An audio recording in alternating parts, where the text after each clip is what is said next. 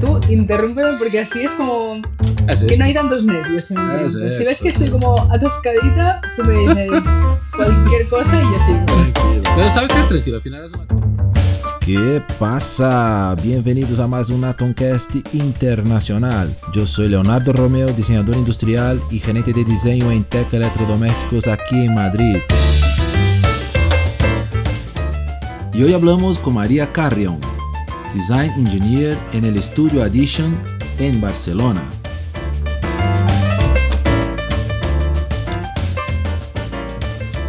Bueno, entonces, como siempre, muchísimas gracias María por su tiempo, por la, disponibilidad.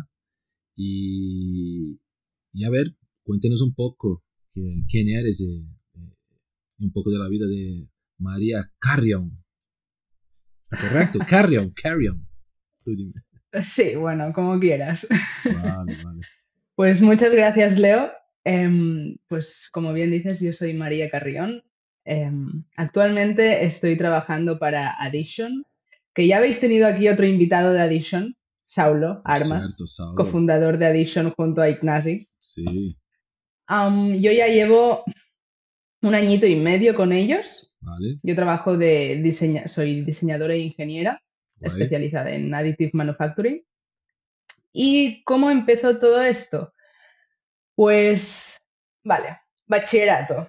Porque tampoco hace tanto de eso. Tengo 25 años. ¿Por qué has escogido, por qué has, querido hacer diseño? ¿Te gustaba diseñar? ¿Te gustaba Exacto, ahí voy, ahí voy.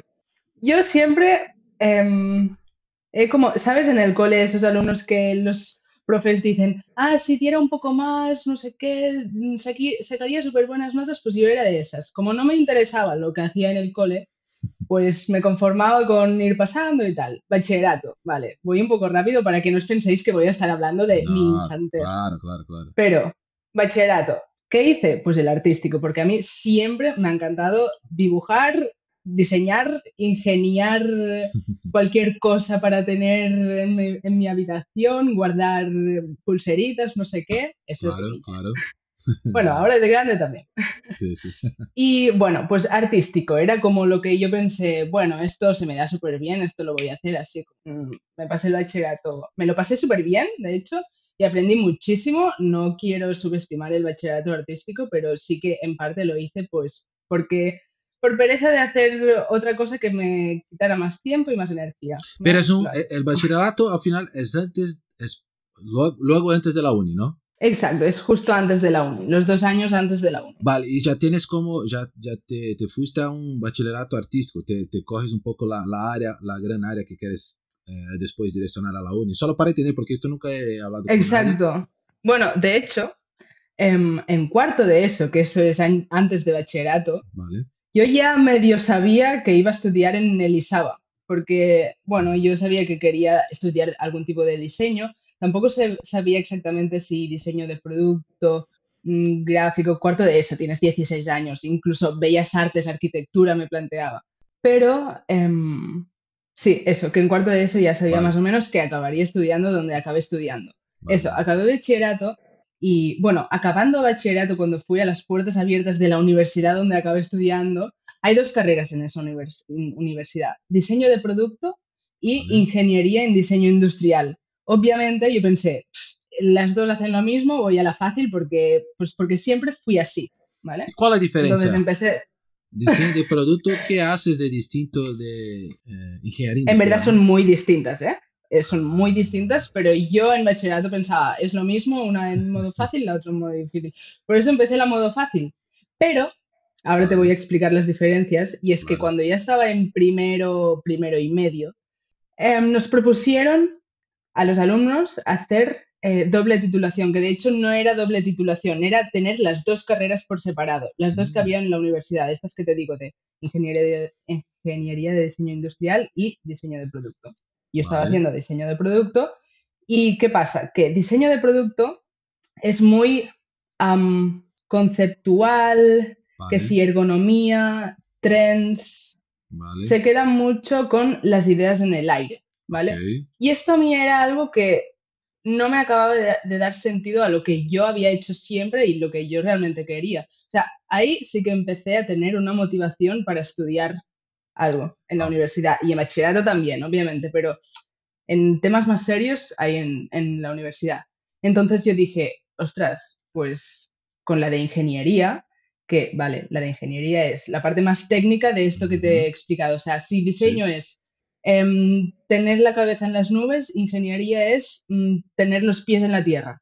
Vale, La ingeniería de diseño industrial de, de Elisaba, ¿eh? vale, claro. Entonces, para mí era el mix perfecto, porque po- podía estar ideando cualquier cosa que después con la parte de ingeniería pues sabría cómo llevarlo a cabo. O sea, si tú diseñas una, una silla, pero que después no- nadie se puede sentar, ¿de qué sirve eso?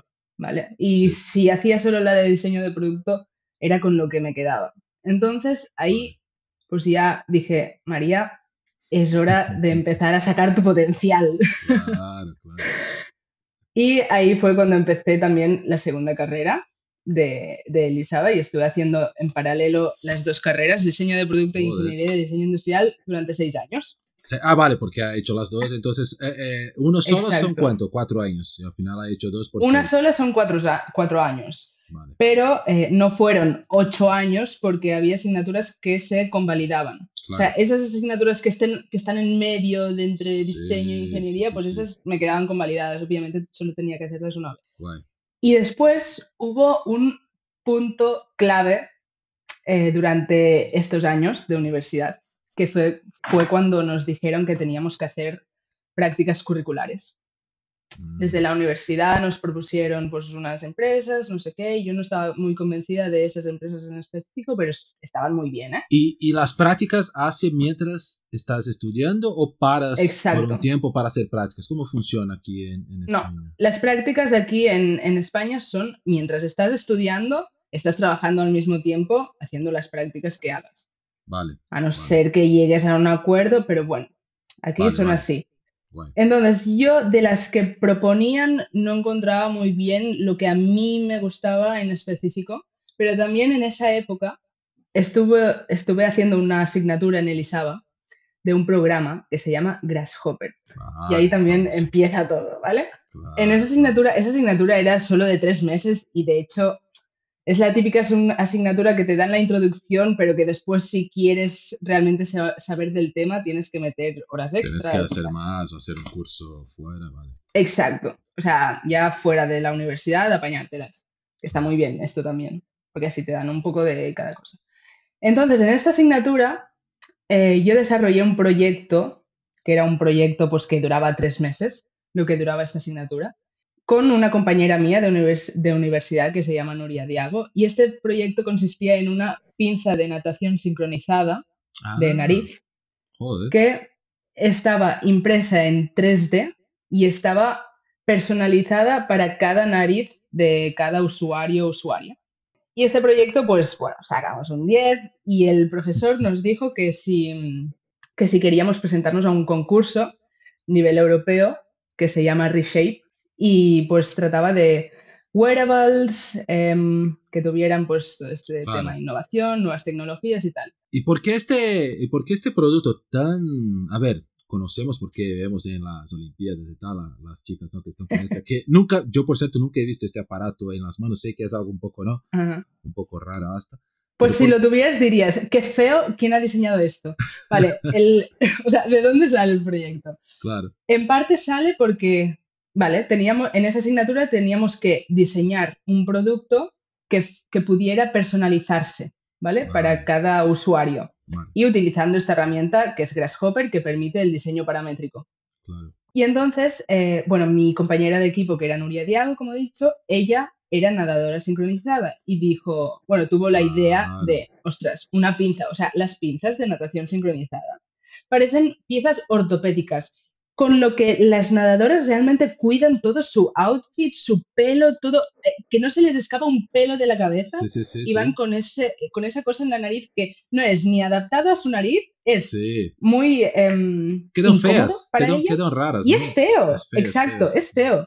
Podrían aprovecharlo realmente para, para utila- utilizar una pieza de joyería para, para, hacer esa función. Y es lo que nosotros hicimos con ese proyecto que se llama Be in the Water. Y mm, bueno, de ahí salió. Y eso, nos presentamos al concurso este, Reshape, de Noumena, y quedamos en segunda posición, que para mí fue o sea, una experiencia brutal, porque yo no tenía ningún tipo de, de experiencia así como más profesional, más en serio, ¿sabes? Y ese, ese concurso iba en serio, había gente con unos proyectos que yo flipaba, flipaba muchísimo. Y uno de los em, premios que nos dieron fue recibir feedback de gente eh, importante en el mundo del mm. diseño actual. Y una de esas personas era Simone Cesano, que era el que en ese momento era director del departamento de Digital Creation de Adidas, en Adidas Headquarters, en, Alemania, la sede de Adidas, en Herzogenaurach. Y este hombre nos contó que justo en ese momento en Adidas estaban desarrollando un zapato, las Futurecraft 4D, que estaban modeladas, bueno, estaban em, desarrolladas con la misma metodología o metodología muy parecida a la que nosotras habíamos utilizado con la pieza de natación sincronizada, pero obviamente nosotras pues mucho más simplificado que lo que estaban haciendo ellos. Pero era todo el mismo proceso, incluso el scan, después el modelaje, el mismo programa, todo. Y yo me quedé como, wow. Y recordemos que he dicho que justo era la época en que necesitábamos encontrar una empresa donde hacer prácticas curriculares. pues bueno, pues yo até cabos y dije, ¡buah! Sería increíble poder hacer prácticas con ellos y además es que tiene todo el sentido del mundo. O sea, a mí esto que he hecho con este proyecto es lo que más me ha gustado de lo que llevo hecho en Elisao y ahora sé que alguien realmente está trabajando con ese mismo, esa misma metodología. o sea, no era porque era Adidas ni mucho menos, porque Vale, sí, deportes, a mí también me gustan los, deportes, que esto también. Claro, pero habías, había, había encontrado su área, ¿no? Porque al final hacemos tantas cosas en la uni que, que, voy a gustar, ¿no? De hacer. Hay tantas cosas, ¿no? Exacto. Sí, tantas cosas y a la vez te preguntas, vale, esto es guay, pero ¿realmente se puede trabajar haciendo esto? Pues mira, aquí descubrí que de, de, esto sí, o sea, era como el primer input que tenía de alguien que trabajaba en eso. Qué bien. Por todo lo grande. Bueno, pues yo al cabo de una semana, con toda la cara, le mandé un mail a Simone Cesano porque nos dio su tarjeta. Ah, muy bien. Y le dije, directamente en el mail, yo le mandé mi portfolio actualizadísimo, mi currículum, ah, eh, una carta de presentación y le conté, Simone, em, me pareció súper interesante lo que me contaste el otro día y justamente estoy eh, buscando un sitio donde hacer un internship, prácticas curriculares, y he pensado que mm, sería una oportunidad fantástica para mí si vosotros pues pudierais darme este, esta oportunidad. Muy bien. Y total, me respondió al día siguiente diciendo, me parece súper bien, voy a hablar con recursos humanos y, mm, y acabó con una frase diciendo, don't lose faith, no pierdas la fe, porque porque después lo entendí, porque es que los procesos de Adidas, bueno, de grandes empresas para entrar, son larguísimos, larguísimos.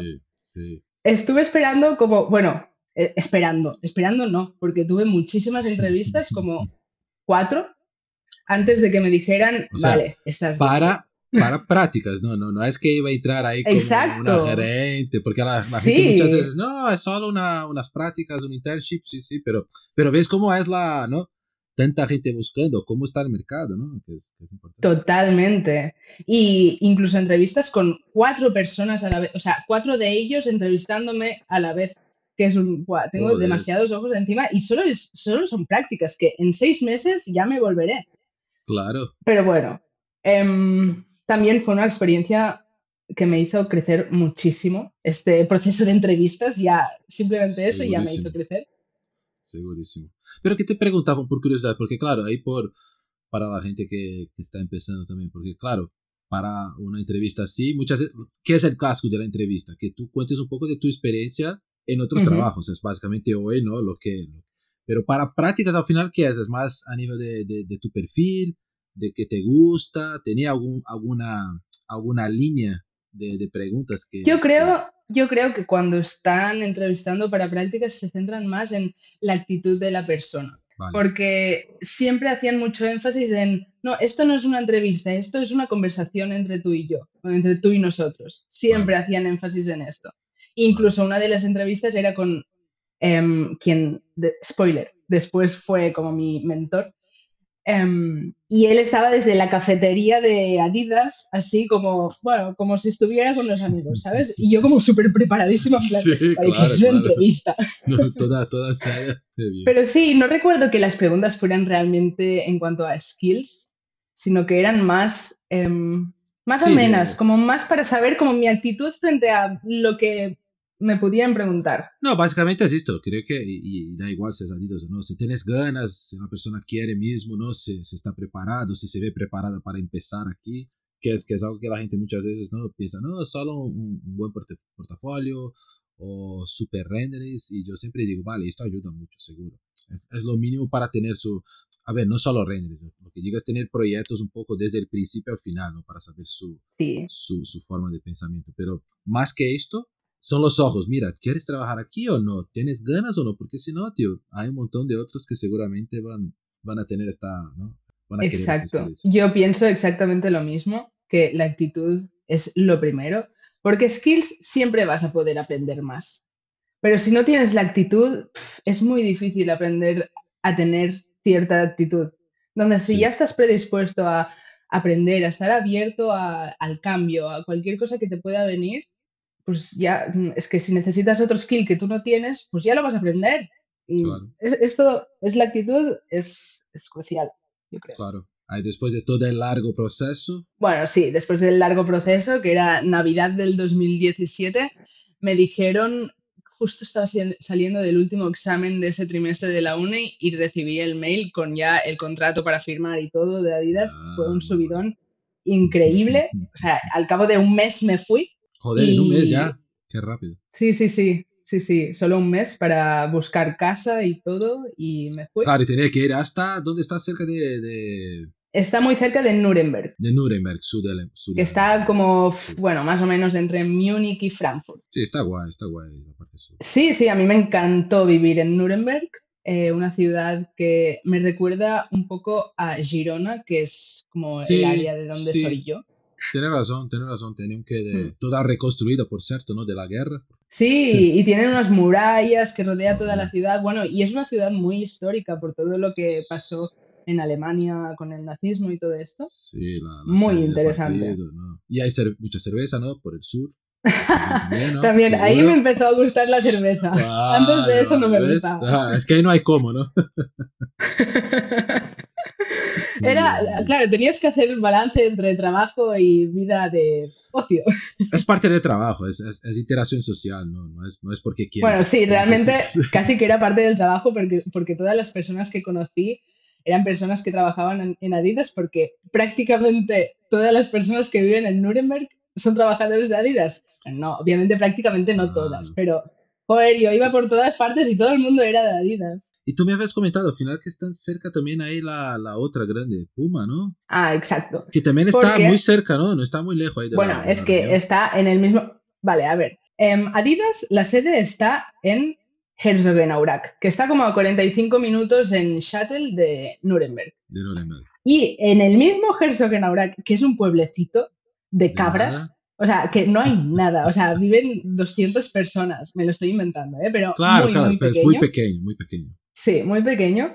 Pero ahí justo está la sede mundial de Adidas y la sede mundial de Puma. ¿Por qué? Pues porque los fundadores, que el de Adidas em, pues se llamaba Adi Dassler, de ahí el nombre de Adidas, De Adidas. em, era hermano con el de Puma, que el de Puma no sé cómo se llama, dudo que se llamara Puma, pero bueno, sí, eran hermanos. otro, ¿no? Vale, vale. Sí, otro nombre así alemán. Pues eran hermanos y de jóvenes, pues em, estaban empeñados en encontrar el mejor zapato, no sé si para deportistas, corredores, algo así. Entonces es como que cada uno por su lado creó como su mini estudio, después mini empresa, tal, tal, tal, hasta que ha acabado siendo pues dos de las grandes potencias mundiales en el mundo del equipi- equipamiento deportivo. Claro. Qué interesante, ¿no? ¿Ves? Con una ciudad de, de nada, en un pueblo. Exacto. Tener dos Increíble. ahí. Sí, increíble. increíble. Ujú. Y ahí, vale, ahí te vas a Alemania. Exacto, Alemania. ahí en Alemania fue una experiencia muy enriquecedora en todos los sentidos porque cuando empecé el internship empecé yo de intern, o sea, de prácticas, y 300 personas más también de prácticas. Madre mía. O sea, es un campus muy, muy, muy grande, que dentro del campus tienes eh, pista de volei playa exterior, un gimnasio interior, un box de CrossFit, una pista de básquet, o sea, es enorme, muchos edificios dentro del campus. O sea, Claro. Había, mucha gente ahí. Claro, 300 Y personas, eso- pero de todas, todas las áreas, ¿no? De otras áreas también. 300 personas de prácticas, ¿eh? Entraron al mismo tiempo que sí, yo, sí, de pero las que pero- ya estaban ahí trabajando, las que estaban trabajando ahí eran muchísimas. Y entonces, claro, de mi departamento solo entré yo de prácticas. O sea que todas las personas que conocía de prácticas que habían empezado al mismo momento que yo eran de otros departamentos. O sea, aprendías mucho tanto, tanto de lo que tú estabas haciendo como de lo que los demás estaban haciendo. Porque, vale, pues estábamos todos en la misma situación, íbamos a un sitio nuevo, a empezar un trabajo nuevo de prácticas, pero estábamos todos como en una situación muy similar. Entonces, es como que hicimos un grupo muy unido y muy, íbamos siempre, pues el grupito que yo hice, pues íbamos siempre como muy unidos en a todas partes, pero porque nos queríamos mucho. Fue como Claro, cuando estás claro. en, cuando estás solo, lejos de casa y encuentras a alguien que está como tú, es como, wow, creas como Claro, un vínculo sí, muy especial. Seguro, seguro. seguro. y Todos me llevo jóvenes, ¿no? amigos para siempre de ahí, sí, sí. Qué guay.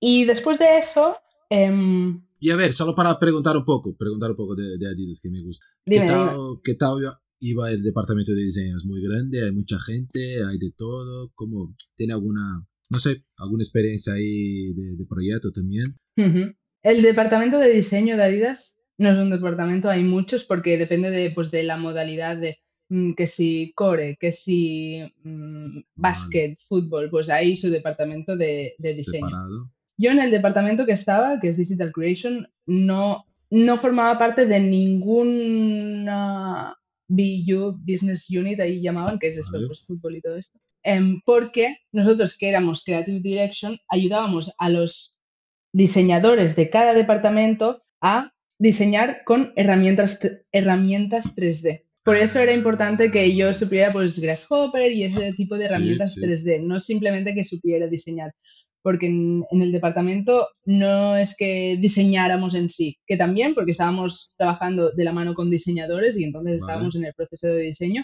pero nuestra función dentro de Adidas era eso, acercar las herramientas 3D a los diseñadores. Herramientas 3D, pues como puede ser la impresión 3D, el modelaje 3D, la visualización 3D, pues básicamente estas. Ah, Y yo estaba en la parte de footwear, porque había footwear y apparel. Yo estaba en footwear. Vale, qué. Y ahí has cogido un poco de, de pasión también por fútbol. Exacto. O sea, ahí Ah. fue cuando descubrí que, wow, es que aparte del 3D, o sea, me encanta aplicar el 3D al zapato. O sea, los zapatos a mí es algo que siempre me han encantado, pero nunca pensé, cuando estaba en la carrera nunca me planteé en que podría diseñar zapatos, ni se me pasó por la cabeza, no sé por qué, porque supongo que en la uni también, pues cada uni tiene su estilo, su abanico de diseños, pues sí. Sí, Bueno, pues lo sí, típico, mobiliario, haces un poco de... sí. Los más clásicos, ¿no? Los más... Exacto.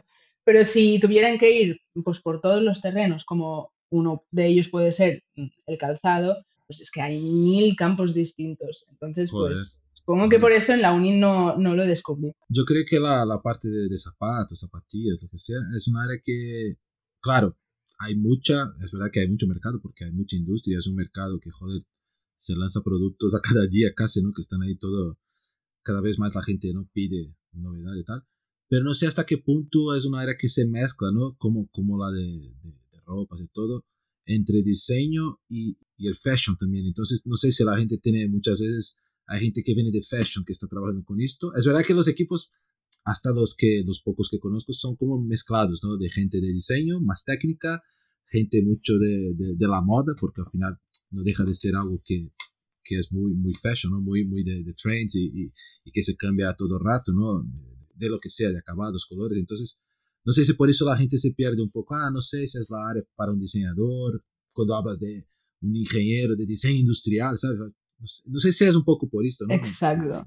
Yo creo que lo que pasa con el, con el diseño de zapatos es que hay demasiadas áreas implicadas en diseñar un zapato, porque vale, sí, una de ellas es pues esto, mm, saber el trend y como diseñar el Claro. look del zapato, pero eso es lo de menos, o sea, es muy difícil realmente diseñar un zapato que sea cómodo, sano para tu pie, te- o sea, una de estructuras ahí dentro, una de capas también, y todas tienen pues su importancia y hay que saber pues para qué es cada cosa, casi que es como una arquitectura en mini. Sí. Entonces Sí. no es tan fácil como ponerte a dibujar un perfil de un zapato y ya, mira, ya sé dibujar zapatos. No, hay que tener en cuenta muchas otras cosas. Todos los otros. Y, y por cierto, es un poco lo que comentabas tú, ¿no? Con, con el protector esto para, ¿no? ¿Cómo le llamaba? El tapa...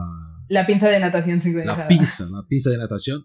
Es un poco esto, ¿no? Como- no sé si es un poco lo que busca Adidas y seguramente es algo así, cómo conseguir hacer la, la- las zapatillas de acuerdo con cada pie, ¿no? Porque al final no, no se hace así, ¿no? Se hace en un, con, con dimensiones generales o, ¿no? Por, por, por percentiles, ¿no? Dentro de- de- del percentil me- mediano de la gente. Ujú. Pero sabemos que, claro, se puede tener una zapatilla para, como, como hacen los, estas grandes marcas Adidas, Nike o Puma para los deportistas, ¿no? Que hace exactamente para cambiar mucho, ¿no? Que por cierto, conocí al diseñador de las botas de Messi en Adidas. Hostia, qué guay. Que justamente, no, es que eso fue una anécdota bastante graciosa porque desde mi departamento, pues de vez en cuando me decían, ve a entrevistar a este diseñador, ve a entrevistar a este otro, porque también hacíamos como un poco de, bueno, reco- recogíamos datos de cómo diseñaban los diseñadores. Y uno guay. de ellos, eso también fue muy enriquecedor, o sea, conocer tantos puntos de vista. Uno de ellos se llamaba Marc Illan, y yo ya pensé, Marc, esto es un nombre como catalán, como yo que Muy soy catalán, catalana, pero pensé, ahí que estoy en, en Alemania, ahí también hay muchos Marcs, y de hecho es un nombre que está Sí. por todo el mundo, Marc. Y yo Claro, pensé, claro. ni de coña es catalán. Bueno, ya fui a la entrevista, no sé qué, fuimos a tomar algo a la cafetería de Adidas y empezamos a hablar en inglés. Y me dice él, tú no hablas inglés, tú hablas español. Y, o sea, no me dijo no hablas inglés, me dijo, Claro, tú hablas claro. español. Y yo, Sí. sí, soy de Barcelona. Y me dice, bueno, ya esto me respondió en catalán diciendo, ah, yo también soy de Barcelona. y Ah, aquí ¿ves? ya empezamos a hablar en catalán y resulta que este chico estudió en la misma universidad que yo muchos años antes. O sea, en Elisaba también estudió. vale. Diseño de productos. O sea, había como Qué los guay, ¿ves? mismos estudios que yo y estaba diseñando las botas de Messi. ¿Sabes la motivación que fue para mí eso? Bueno, Fantástico. y de hecho nos hicimos mm, amigos en ese entonces. Ahora seguro que ya no se acuerda de mí, pero yo de sí. Y este te, Em, te comentaba, seguramente para Messi es un poco lo que comentaba yo, ¿no? Que seguramente hace todo a medida, ¿no? Es muy personalizado. Tenía reuniones con Messi a solas, pues para hablar de su zapato, de gustos y tal. Y bueno, ya no sé más, pero sí, sí, El sé estilo. exacto. O sea, cómo chuta cada futbolista y tal. Esto son cosas que las tenían en cuenta. Pero bueno, que ya te digo, yo de eso pues no controlo nada porque no estaba nada metida en el sector de diseñadores para botas Sí, específicas. sí, sí, sí, diseñadores. sí, sí. Al final estaba dando un poco cómo, cómo podría ayudar de la parte más digital a este trabajo, por ejemplo, que hacían ellos, ¿no? Qué Ujú, guay, qué guay, exacto. qué guay. Y de hecho esto que decías de em, la personalización en el zapato fue algo que yo también caí en eso y de hecho cuando volví de las prácticas a, a Elisaba pues tuve que desarrollar mi tesis, mi TFG y Bueno. lo centré en el diseño personalizado de calzado y eso pasaba por la modularidad, que no me sale.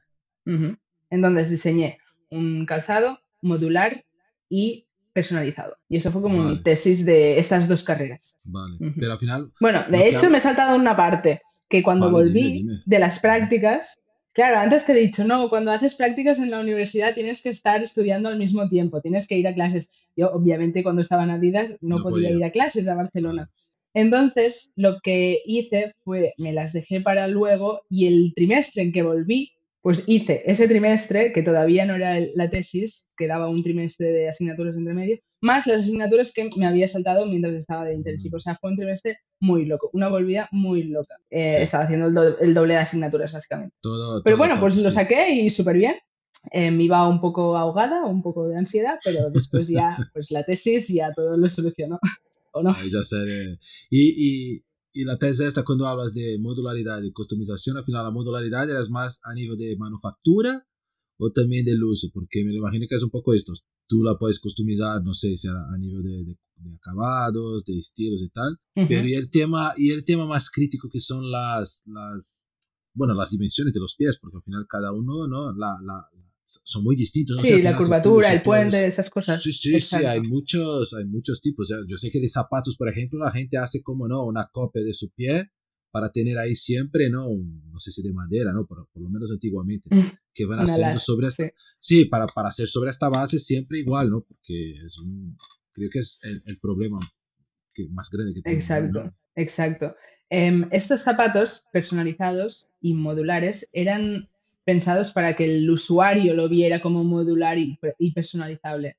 Vale, te cuento. Esto era un proyecto que se llama Amartaggio y em, lo que trataba este proyecto era de construir la idea que tenemos del zapato, de construirlo literal. O sea, lo, separé en piezas, la outsole, la suela de fuera, la suela del medio, la suela de dentro, el upper, que es la parte de tela que va encima, lo separé literal y creé sistemas de unión entre estas piezas para que em, el usuario final tuviera un zapato que primero se puede montar el mismo y segundo puede cambiar piezas porque de cada una de estas piezas que te he dicho había distintos modelos, distintos diseños, donde se podía customizar su propio zapato. Había cuatro piezas y tres diseños de cada una de estas piezas. Así que de aquí salen muchos diseños distintos. Y esto pues soluciona muchos, muchos problemas también en cuanto a sostenibilidad. Claro, tú si te, si te compras un par de zapatos y mm, se te hace un agujerito en el zapato derecho en la punta, pues ya tienes que reemplazar el par de zapatos enteros. Pero si tuviéramos zapatos modulares, vale, pues solo cambias esa pieza que se ha roto y ya está, pero tú sigues con tu par de zapatos. Porque la, la suela, estas partes más estructurales eran en teoría la misma, y tú cambias un poco las capas, ¿no? Porque era una base sola, ¿no? Ahí, la persona cambiaba en su, en su propia casa o tenía que comprar, tenía como un kit. esto ya, bueno, esto ya fue como, em, no estaba pensado dentro del proyecto la manera en que eso se iba a distribuir, ya lo dejé como para, si se, si se desarrolla algún día, pues ya lo pensaré, pero sí, la intención era que la persona a partir de una página web se pudiera customizar el zapato que ella quisiera y además pudiera comprar piezas extras, las piezas extras que quisiera. Incluso se podrían hacer colaboraciones con diseñadores mm, famosos o importantes o whatever para que diseñaran pues una colección de alguna de las piezas y pues las personas pues pudieran comprar ese tipo de piezas como más eh, premium, más de colección. Sí, sí, sí, sí. No, y lo más importante es esto, o sea, es lo que comentabas, entonces hace un pequeño daño ahí ya tienes que cambiar porque no puedes más, básicamente, ¿no? O sea, sea por, yo tengo unas de, de, Puma, por ejemplo, que me ha roto un poco la, la suela esta y claro, ahora cuando llueve y tal ya empieza a entrar agua y a ver, las zapatillas están entre comillas buenas, no son súper nuevas, pero se ha perdido, o sea, ¿no? ¿qué voy a hacer? Es la, la suela esta, no, se puede cambiar, no es como un zapato, ¿no? Que tienes la suela, ¿no? Las zapatillas son más complicadas, entonces... Sí, y es que hay muchos casos así. Claro, o sea, realmente hay mucha gente que, a ver, nadie anda igual con las dos piernas. Es decir, como mueves una pierna, pues es muy difícil que muevas exactamente igual la otra pierna. Entonces, normalmente si eres de utilizar zapatos hasta que se rompan, pues primero se te rompe pues la suela de una, pues porque arrastras más un pie que el otro, o lo que sea, y quizás el otro zapato todavía se puede aprovechar un tiempo más. Incluso pues te puedes cambiar uno, aprovechar el otro, cuando el otro se, pues ya pues no se puede utilizar más, pues te compras otro. Y así es como que a la larga utilizas muchos menos zapatos que si vas reemplazando cada vez que se te rompe alguna partecita de par de zapatos entero. Sí, sí, sí, seguro, seguro. Es un, es un tema interesante porque al final genera ahí una cantidad, bueno, claro, depende de cada persona, pero por lo menos de la parte de, deporte y tal, que la gente mucho rápidamente va, va jodiendo, ¿no? La, la suela y todo. Exacto. lo tienes que tirar todo, no es solo la cambiar la suela, al final tienes que, y, muchas veces la parte de arriba no está tan dañada, ¿no? Y también la, también la personalización venía por em, la manera de desarrollar la suela, porque todas estas partes por las que la suela estaba formada eran impresas en 3D. Y la impresión 3D lo que te permite ah. es justamente la personalización. Es decir, la insole, que es la suela, esta que esta suela que vemos dentro de los zapatos que la podemos retirar y volver a poner si queremos. Esta suela, pues yo la pensé para que estuviera personalizada, personalizadísima para pues cada usuario a través de un escáner 3D de sus pies, pero claro, Claro. Esto se queda en proyecto, porque después si lo quieres llevar a la realidad, pues es mucho más complejo, complejo que decir, ah, te escaneo un pie y ya tienes tu zapato. Pero es... Pero e- es verdad que ya hay, ya hay tecnología, ¿no? Lo bueno es esto, o sea, si Sí, quieres sí, hacer sí. un, un escaneado de su pie, claro, vas a hacer en una tienda y empiezas a tener los archivos y seguramente esta parte sale de acuerdo con la, ¿no? la suela de tu pie. Ya es algo, no es 100% perfecto porque tienes todo el pie, pero eh, ya, ya es algo que, a ver, yo todavía no he visto ninguna, solo para los profesionales, sí, pero para la gente, yo no, no sé si hay alguna cosa en el mundo. Zapatos estos que hacen, ¿no? A medida y tal, sí que, que hacen mejores. Pero ya no es algo, no diría que sea algo tan, tan lejos, ¿no? Como, como la propia, como comentaste tú, como la propia impresión, porque hoy en día además si quieres tener su, seguramente en poco tiempo, porque la- las impresoras estas de, de resina ya son tan baratas que seguramente tú ya, ya podrías imprimir tú mismo con una resina Exacto, para el también uso, ¿no? pensé eso. Claro, que cada uno se lo pudiera imprimir en su casa. Eso ya sería increíble. O sea, que tú tuvieras una web que pudieras ver, pues, como el 3D de la pieza que quieres comprar, de la pieza de la suela, tal, lo que quieres comprar. Y le das a clic, tienes el archivo en tu ordenador y le das, mm, enciendes tu impresora y ya tienes la, la suela ahí. O sea, no tienes Sí. ni que utilizar transporte, que esto también contamina muchísimo y que creo que va a ser un tema del que hablar durante los próximos años. Bueno, yo creo que de hecho durante los pro- propios años pues la cosa va por aquí, por más la personalización, impresión 3D. No, y, y la impresión barata, 3D barata, porque lo que veo, Ujú. hasta estamos mirando para, para comprar en Tech y ves impresoras de resina, vale, no son las mejores del mundo, pero hay impresoras de 150, 200 pavos. Sí, yo la, la que tengo en mi pueblo, que me la compré cuando estaba estudiando, me costó 150 y es de estas que te montas tú mismo, pero Claro. va genial, o sea, la función la hace perfectamente. Bueno, perfectamente, pues no tan bien como si te compras una... mm, No, pero-. Y, y, Pero y sí. esto, claro, ya has comprado hace tiempo, ahora compras estas de resina que ya vienes montada o también si quieres la de, Sí, sí, ya esto. de FDM lo tienes en casa, o sea, puede tener dos impresoras de dos tipos Claro. de, ¿no? de procesos. Claro, sabemos que hay... hay- Todo hay depende del uso que le quieras dar a las piezas que vayas a imprimir, porque sí que estas impresoras, pues, impresoras un poco más baratas, pues sí que sirven muy bien para prototipos, pero después Sí. si quisieras producir, mm, algo bueno, no más, sé. más, más estructurado, mejor, ¿no? De uso. Claro, no, no. Yo creo que es algo que todavía no está 100%, pero ya, ya tenemos mucho más eh, tecnología disponible, ¿no? Para, para empezar a pensar, ¿no? Yo creo porque hace años, quizás en 2017, no hace mucho, pero no estaba tan desarrollada la cosa. La- se hablaba de impresión, pero todavía no estaba tan disponible para la gente, ¿no? Para, a ver, aquí por lo menos hablando en Europa, 150, 200 euros, no es nada. Es, es más barato que un, que un Nintendo o, o un PlayStation. Sí, ¿sabes? sí, Entonces, sí. Lo que te es cuesta muy- una impresora 2D, casi. que- eh, exacto, una Ajá. razonable. Qué guay. ¿Y, y, y tu proyecto no, no tenía nada de impresión 3D? Era más de producción. El Bueno, de parte. exacto. Sí. La suela tenía La suela. solo dos, tipo de, dos tipos de materiales. Em, la suela, que todas sus partes eran impresas en 3D, y el upper, que era tejido, que lo Ah. manufacturé yo misma, porque también me encanta coser. Y todo lo que sea manual me encanta. Coser en especial, desde pequeña, pues que le hacía, pues que sí, vestiditos a mis Barbies, después vestiditos a mí misma, y después pues el upper del TFG. Ahora parte de zapatillas. Muy bien, muy bien, muy bien. Y de ahí, vale, volviste a, a, a Elizaba, ter, a Exacto. el curso, ¿no? Terminar Acabé el curso, TFG, bien. ya después me gradué ese mismo año y en diciembre de 2019, que es este año que digo que me gradué, empecé a trabajar en Danone. Hice un internship Dan, en no. Danone, aquí en ¿Sabes Barcelona. una cosa? Aquí, por, curiosidad, estaba hablando con un amigo estos días y, y justo yo había, no sé si fue en Facebook, en algún sitio, eh, que hablaba de la historia de, de Danone. Yo no sabía que Danone ha sido criada en Barcelona. ¿Sabías esto? Creo que lo sabía, pero ahora estoy teniendo como mis dudas, pero creo que sí. Porque, no, no, porque fue divertido que este amigo dice, no, Danone es francesa. Porque hoy creo que... la- Claro, porque el nombre es Danone. Sí, sí. Danone, pero- sí, y, y- y- y creo que los headquarters... Ostras, sí, sí, sí. Creo que se están en fundó en Francia, Barcelona. ¿no? Hoy. Pero se fundó por un... No sé Sí. si, si la persona, no te voy a saber decir si la persona era realmente española no, pero se fundó en Barcelona y, había una historia que su hijo llamaba... Es que creo que el fundador era catalán, que se Daniel, llamaba Era Daniel. catalán, creo. Sí, Sí, sí, sí. Daniel, pero no podías utilizar el nombre propio. Catalán como todos Es un- los buenos. Han creado todo. Vale, no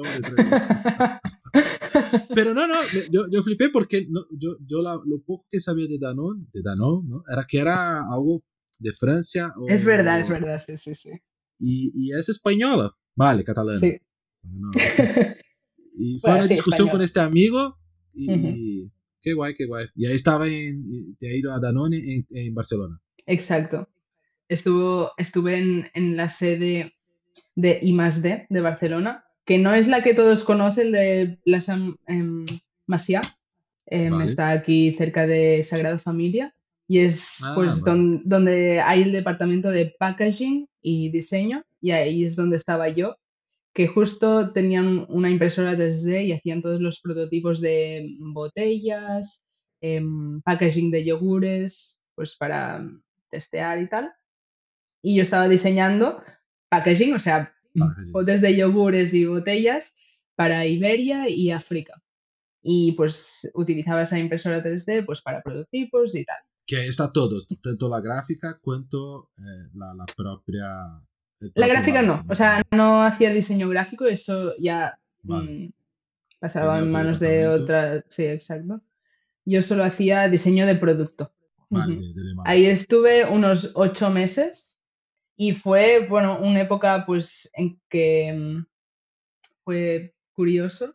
Estuve aprendiendo, pero quizás no tanto como yo quería por el nivel en que ya tenía en ese momento. Así que em, en cuanto vi una oportunidad, que es Addition, Ah, em, pues ya, all for it. Pero antes, antes solo de, de pasar a dicho, de Danone, ¿no? De, de, de- del embalaje, o sea, te pregunto por qué no veo tanta, a ver, cada vez más se va haciendo nuevos empaques, ¿no? Embalajes para, yo qué sé, o disminuir material o probando materiales, ¿no?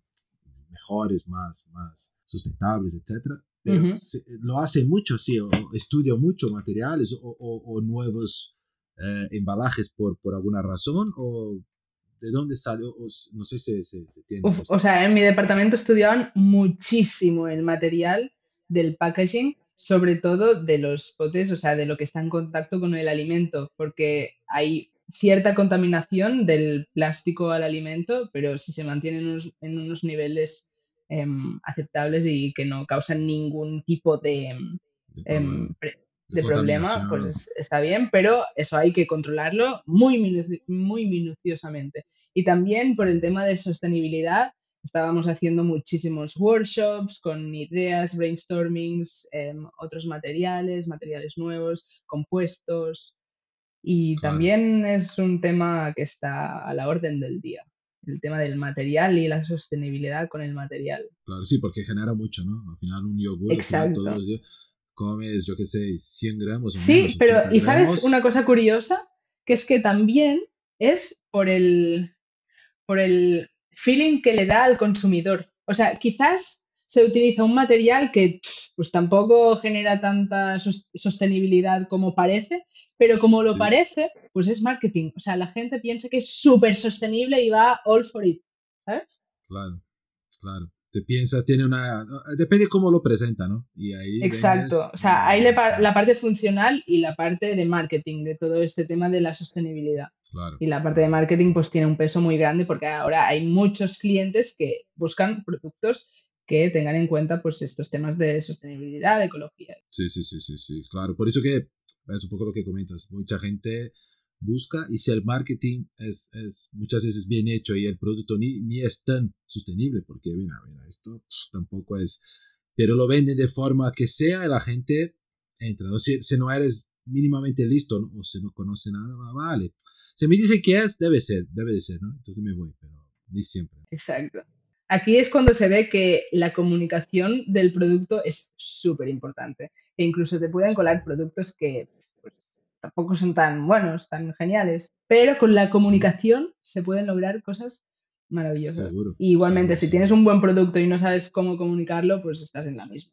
Quizás se queda en no, no va a llegar a, no va a convencer a la gente de por lo menos mirar su producto, ¿no? Ahí estaba en Danone y ahí viene la, la oportunidad de la vida. Exacto, en Danone. Bueno, es que fue una coincidencia muy grande porque yo estaba en Danone y necesitábamos una, una nueva persona en, el departamento, también haciendo un internship, prácticas. Y yo pues puse por el grupo de mis ex compañeros de universidad, pues estamos buscando una persona pues del mismo perfil con nosotros, no sé qué, si hay alguien que esté interesado. Y una chica me contactó diciendo, guay, estoy interesada, no sé qué, y esta chica a mí me caía, me caía súper bien y yo hice todo lo posible para que entrara y no hubo ningún problema porque de hecho la chica maravillosa. Pero justamente esta chica al cabo de una semana o así, o casi ni había entrado todavía, pero era muy al principio, puso por el, por el mismo grupo de WhatsApp de los de la uni. Em, mi novio se va a estudiar al Lego y ah, de se va a estudiar al Lego y va a dejar una plaza libre en Addition y buscan a alguien que sepa Grasshopper. Y en ese grupo pues todos me empezaron a, a etiquetar porque yo era como de las únicas de la clase que me había quedado con el rollo de Grasshopper y que pues era una Grasshopper addict. Y, y yo, ¡buah! O sea, claro, yo volví a Barcelona y pensé, aquí en Barcelona será súper difícil encontrar una empresa donde pues pueda realmente estar con el tema de additive manufacturing, si es Grasshopper todavía mejor y tal. Y encontrar y, y ver que alguien estaba buscando un perfil justo de esto, pues yo me lancé de cabezas y fui a conocerlos a cabo como de dos días, porque hablé con Saulo y me dijo, pasado mañana, o a cabo de pocos días. Fui. Y esta era justo la novia de, de Oriol. Exacto. Esta era justo la novia de Uriol, que es Julia Little. Y mm, claro, Uriol también la has entrevistado. Sí, sí, sí, está Vale, ahí. vale, vale. Es solo, solo buscar en el listado que está por ahí, Oriol. Pa, Masanés. Masanés, Oriol Masanés. Muy, muy buena entrevista, por cierto. Em, pues claro, él dejaba la plaza porque se iba al Ego y fue como mi oportunidad para entrar en Addison. Fui a la entrevista y yo diría, pregúntales a ellos, pero yo diría que desde el minuto uno congeniamos súper bien. Y, ah, de hecho, era muy curioso porque también otra casualidad de este encuentro es que con Ignasi, con Ignasi ya habíamos coincidido como tres años o cuatro antes en el concurso de Reshape que he explicado al principio de todo. Porque pues a él le interesó la pinza de notación sincronizada, porque por lo, en el tema ah, que él, él se, se, recordaba de este proyecto, ya conocía. Exacto. Ah, y yo también me acordaba que, que Ignasi Sagré, yo, yo había hablado con él y ahora era uno de estos que me estaba entrevistando. y mm, fue como un cúmulo de coincidencias que no sé si llamarlo coincidencia o destino. Qué romántico. Bueno, es, al final es un poco esto, o sea.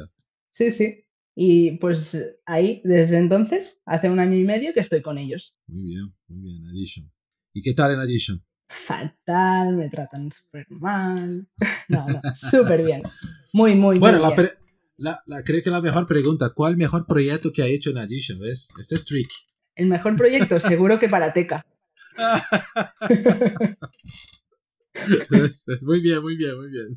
No lo puedo explicar porque justo está pasando ahora este proyecto, pero bueno, ya en un futuro si vuelvo, pues sí, ya. a ver, seguro. Bueno, a, a, algunos ya ha salido, ¿no? A ver, no fue un proyecto que. Sí, algunos sí. Tantas.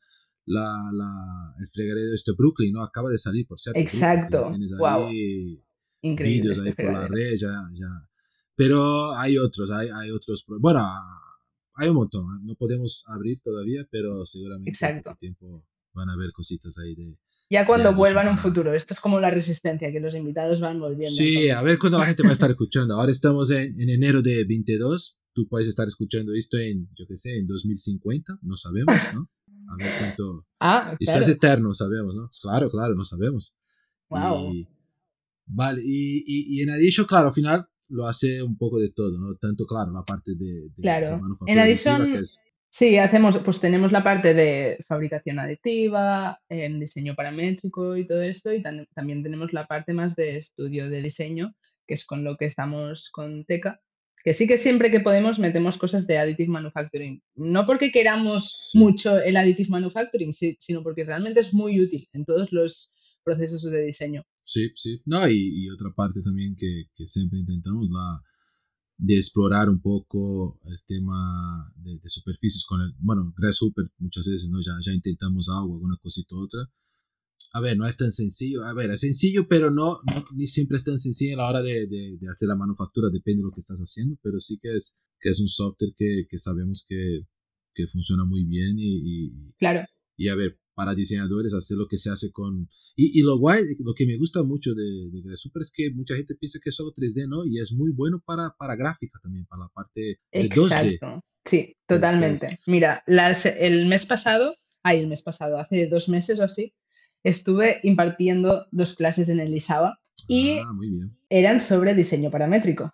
Y claro, una parte de la clase era explicar ejemplos. Y ahí hice mucho énfasis en que el diseño paramétrico y todo lo que puede surgir del, bueno, del Grasshopper em, puede ser para cualquier disciplina de diseño, o sea, tanto gráfico, em, producto, espacio, arquitectura, joyería, cualquier tipo de diseño se puede hacer con, Grasshopper o, diseño paramétrico, porque el diseño paramétrico no es más que generar un diseño a partir de unos inputs que pasan a través de un algoritmo, pero que sea 3D, 2D o lo que sea, ya pues tú vas a decidir. Sí, sí, sí, sí, no, no. Y, lo que me gusta, lo más interesante es que hoy, claro, vas a generar 2D a partir de programas 3D, es muy interesante, porque antes no hacíamos siempre al revés, ¿no? Hacer 2D eh, en un a la mano, después en un Illustrator, sea donde sea, y después, claro, se iba a un, a un Rhino, un Solid, lo que, lo que te guste más, ¿no? Y ahora, claro, cuando vas a generar, porque es muy guay para generar ese tipo de, de patterns, de cosas, ¿no? Es, es, eh, para mí es, es, fantástico, ¿no? Lo que se puede generar ahí.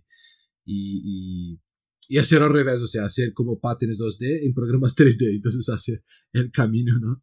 De otra forma, pero a ver, está... Claro, es que piensa que Grasshopper y el diseño paramétrico han cambiado totalmente el desarrollo o el proceso de diseño, el workflow de cualquier proyecto. Porque mm, cuando diseñas paramétricamente, se generan unas, un tipo de geometrías que si no fuera por esos algoritmos, o sea, por un ordenador, sería muy difícil llegar a esas geometrías, a esas formas, pero es que incluso imaginarlas, entonces no sirve de nada coger un papel y un lápiz y empezar a hacer bocetos de algo que después vas a generar con un ordenador porque no tienes ni, ni siquiera conocimiento de cuál va a ser. No sabes qué va a salir, ¿no? Exacto, no sabes qué va a salir. Y esto no significa que los diseñadores nos quedamos apartados, es el ordenador el que diseña. Claro que no. Los diseñadores tenemos un papel fundamental en este proceso.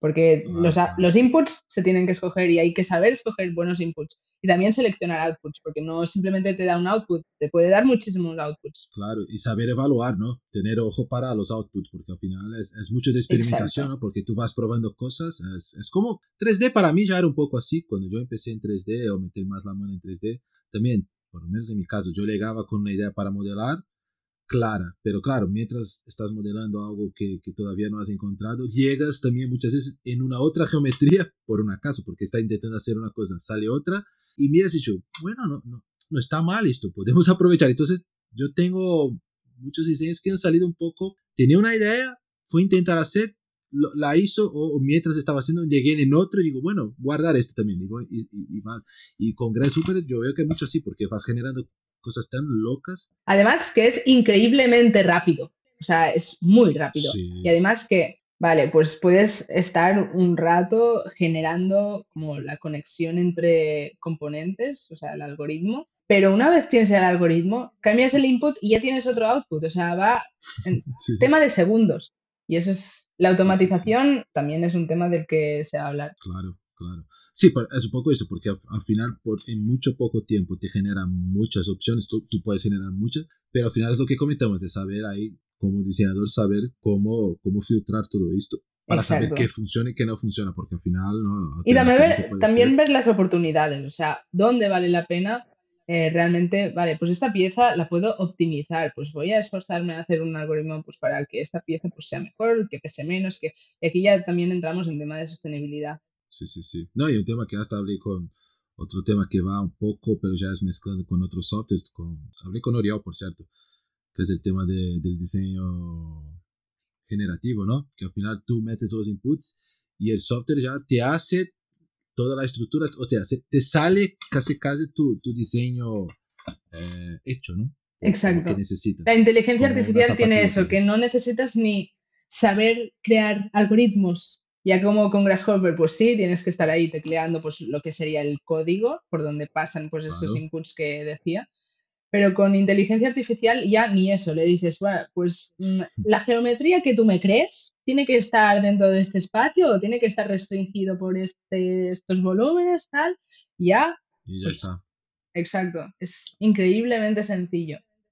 Sí tienes No, no, es conocimiento de diseño, tampoco es tan sencillo. No, ya se estaba haciendo bromas con Orión. Imagínate el futuro se, se, se van a conseguir, y, y no lo dudo, que van a conseguir ya una máquina, ¿no? Una, una inteligencia artificial que va a hacer también la parte de, de diseño, digo, diseño de superficies, algo ya con, con, con algún tipo, que tú metes un poco el estilo que quieres, porque el sistema ya va a conocer un poco de todo. Mira, yo quiero para este tipo de, de marca y tal, y te va a generar ya el producto hasta con las superficies de acuerdo con su, su estilo, la estructura, y, y, y nosotros vamos solo, bueno, ¿qué tal? Qué bien, escoger los mejores y ya Totalmente. está, no tiene- Totalmente, y tengo muchísimas ganas. O sea, nada de miedo de esto de, ah, es que las máquinas nos van a No. quitar el... tra-". Mm, No, o sea, las máquinas van a mejorar lo que ya hay. Entonces, ¿miedo de qué?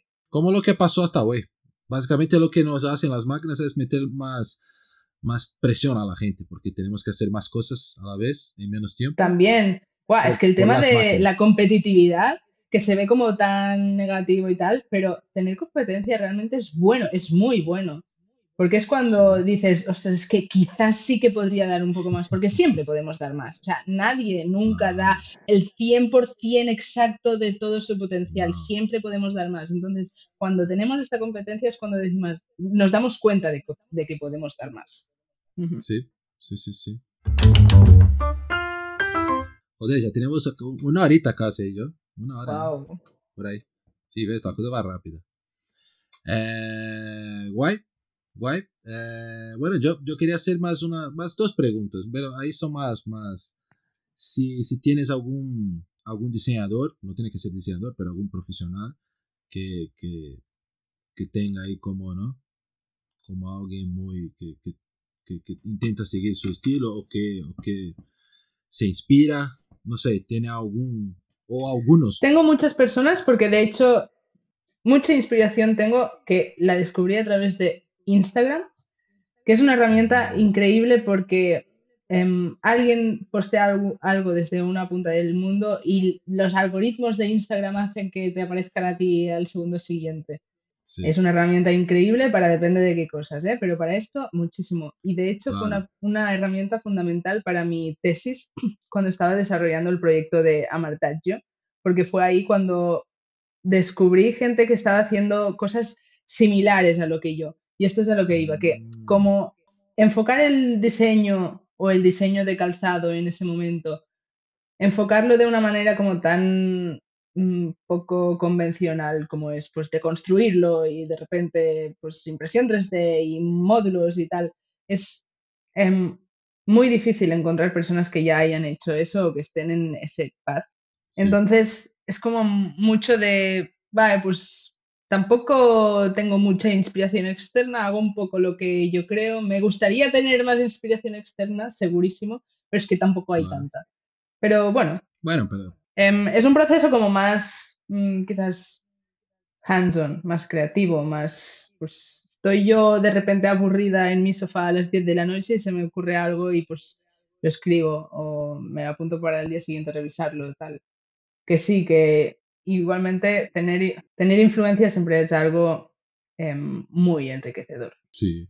A ver, no es, no es, es lo que hablo, no es obligatorio, porque, a ver, hay personas que les gusta, bueno, me gusta un poco de todo y no tengo uno mm, que es mi referencia, que da igual, porque al final cuanto más vas, a, vas cogiendo de, otra, de otras personas. Mira, de te voy a decir personas. una persona que ahora me ha venido Dime, a la cabeza. Es que esto, ¿sabes? Esto de saber nombres es como cuando te dicen, Yo te cuenta un chiste. Que claro, te, cuenta, te, dicen, cuenta un chiste y en ese momento no sabes ningún chiste, pero realmente sí que sabes chistes. Vale, pues ahora Claro, me ha venido a la cabeza recordar. esa persona. Vale, vale. Em, se llama Arturo Tedeschi y de hecho fue em, quien me estuvo enseñando Grasshopper cuando estaba en, en Adidas, ¿vale? Que yo ya tenía el background de ese trimestre de la universidad, pero que casi no aprendí nada, solo lo justo para el proyecto. Pero después cuando entré en Adidas, la primera semana fue ocho horas al día, todos los días, con Arturo Tedeschi aprendiendo Grasshopper mm, a full. O sea, solo eso, acababa con un dolor de cabeza que tú no te imaginas. Pero ese hombre, ¿cómo dedicó su vida a Grasshopper? No digo que yo quiera hacer lo mismo, ¿eh? ni mucho menos, pero Vale. me inspiró muchísimo, o sea, me dio muchas ganas de, me motivó mucho para seguir en este camino del diseño paramétrico, porque además veo sí, todo lo que, todo el potencial y todo lo que él ha conseguido innovar gracias a esto, porque es- él es de los pioneros del diseño paramétrico. De hecho, tiene un libro Vale. que es, yo creo, es que este hombre es como un gurú del diseño computacional, vamos a decir. Yo creo que es la persona que más sabe de Grasshopper del mundo. Me lo he petillado, ¿eh? pero que- de las que que, sería más. mi, mi- que sería mi próxima pregunta, si tiene algún libro que te guste, que, que, Que recomendaría, bueno, creo que este de, de este Arturo puede ser algo interesante, ¿no? Arturo Tedeschi, algún libro seguramente. Muy interesante. O sea, si hay alguien que quiere empezar a aprender Grasshopper, Algorithms Aided Design de Arturo Tedeschi. Ah, muy Un bien. muy bien. librazo. O sea, te enseña. No es que te enseñe Grasshopper, es que te enseña a pensar como Grasshopper, porque al fin y al cabo Grasshopper es un, es un lenguaje. Es aprender una Sí. lengua nueva y una metodología nueva. Entonces, cuando te la explican desde el principio, pasito a pasito, y sobre todo también es algo que tienes que hacer día sí día también. Porque si Sí. haces día sí, después estás una semana sin, vuelves, ya no te acuerdas de lo que hiciste la semana anterior. O sea, es algo que tienes que estar cada día, al menos en el proceso de aprendizaje, ¿eh? Después ya, pues ya Vale. no, no hace falta, igual que las, las lenguas mismas. Pero sí que cuando estás aprendiendo, pues día sí día también. Y este libro, para empezar, es increíble. Genial, genial, muy bien. Buen consejo y seguro que, que la gente tiene muchas ganas ahí, que es, a- al final, claro, que súper está de moda y, y nada más justo que, que beber un poco de esta, de esta agua. Y después que estén muy buenos, que busquen a, a Ana Edition ahí en Barcelona. Exacto. Muy bien, muy bien. Bueno, María, no sé, ¿quieres hablar algo más? Te, te- he olvidado de hacer alguna pregunta que quería que, que preguntar o hablar algo de ti. No lo sé, tú dime. ¿No? Súper completo. Eh, me ha encantado estar aquí y hablar de todo esto. Yo también, yo también. Y a ver, eh, eh, ya habíamos hablado de algunas cositas, ¿no? De su, de su carrera ahí fuera de, de trabajo y tal, pero nada como hablar en plan más detallado. Es lo que, Claro. es lo que me gusta, conocer más, más las, las persona- personas y no solo personas, los profesionales de diseño. Y tú, claro, yo diría que estás empezando la carrera y seguramente tiene un, camino ahí de, mucho suceso. Adelante. Muchas gracias.